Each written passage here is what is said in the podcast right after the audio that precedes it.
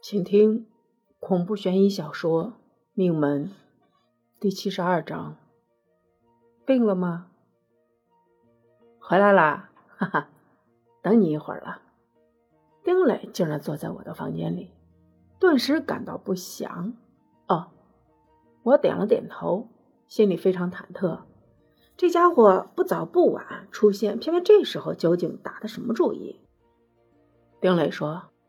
这段时间实在太忙，好不容易得空，我就过来看看你。毕竟我是你的主治医师。我更多的认为他是监狱看守，他算什么医生？我算什么病人？丁磊之前要我办一件事情，帮他找到杀死李峰的凶手。我疑问道：“你交代的事情，我想问问看，凶手会是海大头吗？”海大头是导致李峰死亡的直接人物，当然其他人也有份儿。丁磊面色凝重道：“什么海大头？装傻？”我讶然道：“那个九号的大头，好吧，不记得也行。李峰，你总不会不承认吧？是有个李峰。李峰怎么死的？谁是凶手？”丁磊耸耸肩，没有凶手，他是病死的。我傻傻的站在门口，有些手足无措。丁磊在和我开玩笑，看着不像，但他急于否认这些有什么意思？难道他还在担心自己的罪行败露？我有些气愤。没有凶手？开什么玩笑？那你倒是说说看，那七天我去哪儿了？丁磊一眼认真，你一直都在治疗室，想知道都有谁？我们医务人员看到的只有一个病人，一个精神失常的人在病房里走来走去，一会儿站着，一会儿蹲着，一会儿躺在地上，嘴里嘟嘟囔囔的。一个精神失常的人在病房里走来走去，一会儿站着，一会儿蹲着，一会儿躺在地上，嘴里嘟嘟囔囔有鬼，特别惧怕灯黑。他很可怜。等等，丁医生，我不知道你是什么意思。我走了进去，一屁股坐到床上，心想他要干嘛？我于是问：“你的意思是说我病了？自始至终就只有我一个人？”他继续说：“当然，任何人到医院都是因为身心患病。放心，你的病情已经得到了很好的控制。”相信要不了多久，你的出院手续会提上日程。什么玩意儿？我想发怒，我憋着。一群混蛋将我们七个人扔到了一个房间，不给他们吃喝，刻意制造矛盾，让我们自相残杀。最后只剩下我一个人活着，这事儿就算过了。至于他说的接受治疗，去他妈的！他声称自己是医生，却见死不救。我相信自己的记忆，他说的那些我一点印象都没有。很明显，他是为了掩盖事实，无非是要我说谎，这样死掉的人就可以顺理成章的消失了，不会有人追究。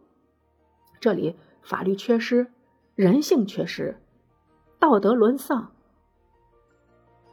我定了定神，不能被他的三言两语洗脑，我得坚信自己没病。我沉了口气，问道：“我们之间的约定不存在了，从来没有什么约定。那是我引导你接受治疗。”他笑了笑：“何必纠结这些呢？事情已经过去了。这事儿过不去。”我一拍床：“我怎么进来的？由你父母委托，并得到一个社会机构的许可，你才被送到这里。凭什么？”我得了什么病？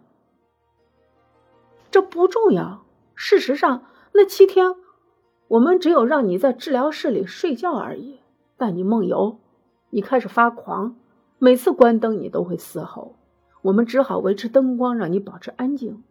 后来，我们通过灯光测试，发现你的脑电波反应异常，我们给你用了一些镇定药物。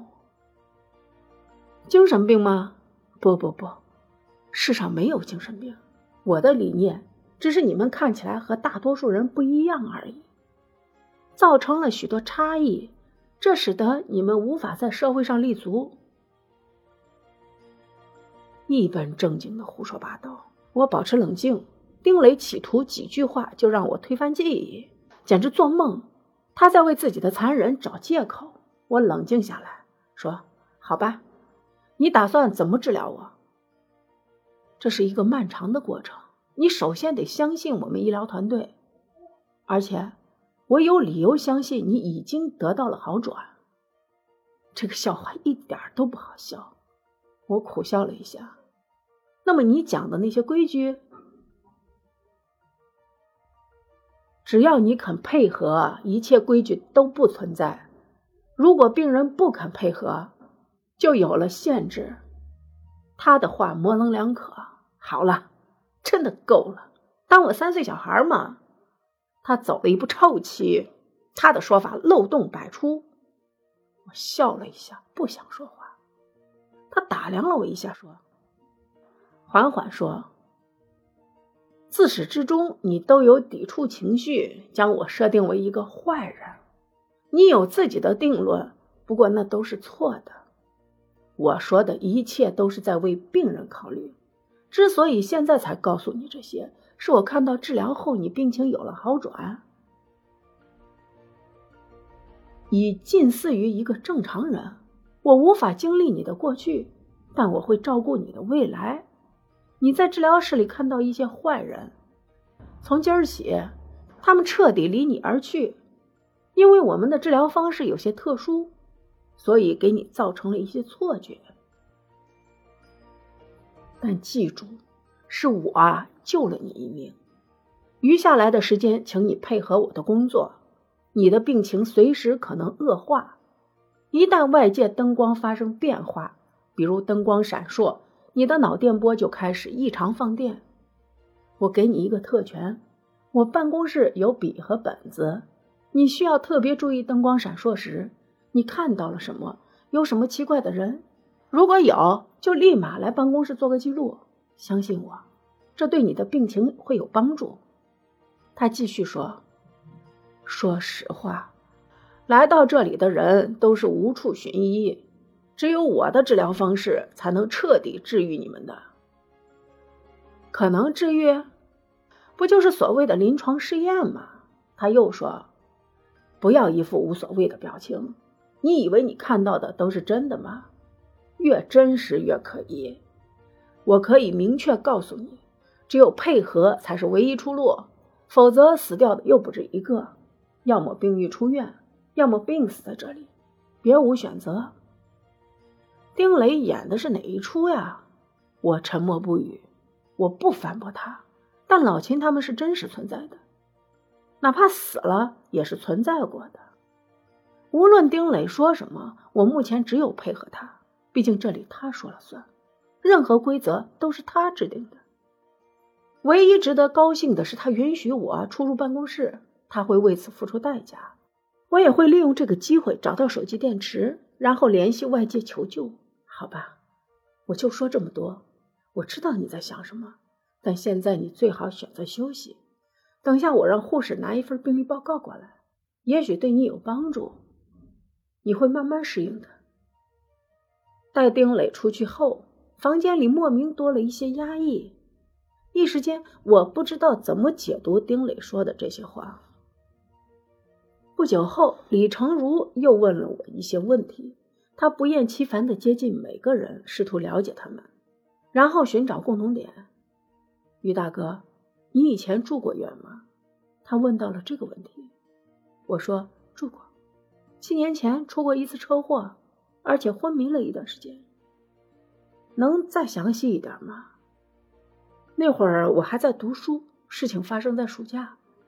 我坐我舅的车，在路上遇到一个怒路症，没理由的恶意跟车。什么车？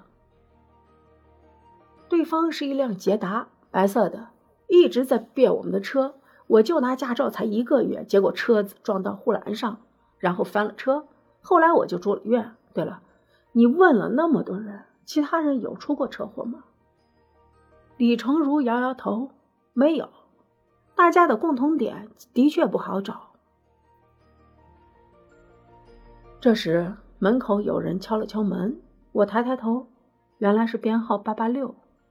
李成儒起身对我说：“不打扰了。”护士对李成儒说：“你最好不要乱走，没事就在屋子里休息吧。”李成儒点点头，便火速逃走。他应该是听到了什么闲言碎语。这是丁医生让我拿给你的。护士在我床上放了一份病历报告，我一看，忍不住说：“等等，你拿错了，我不叫陈晓东，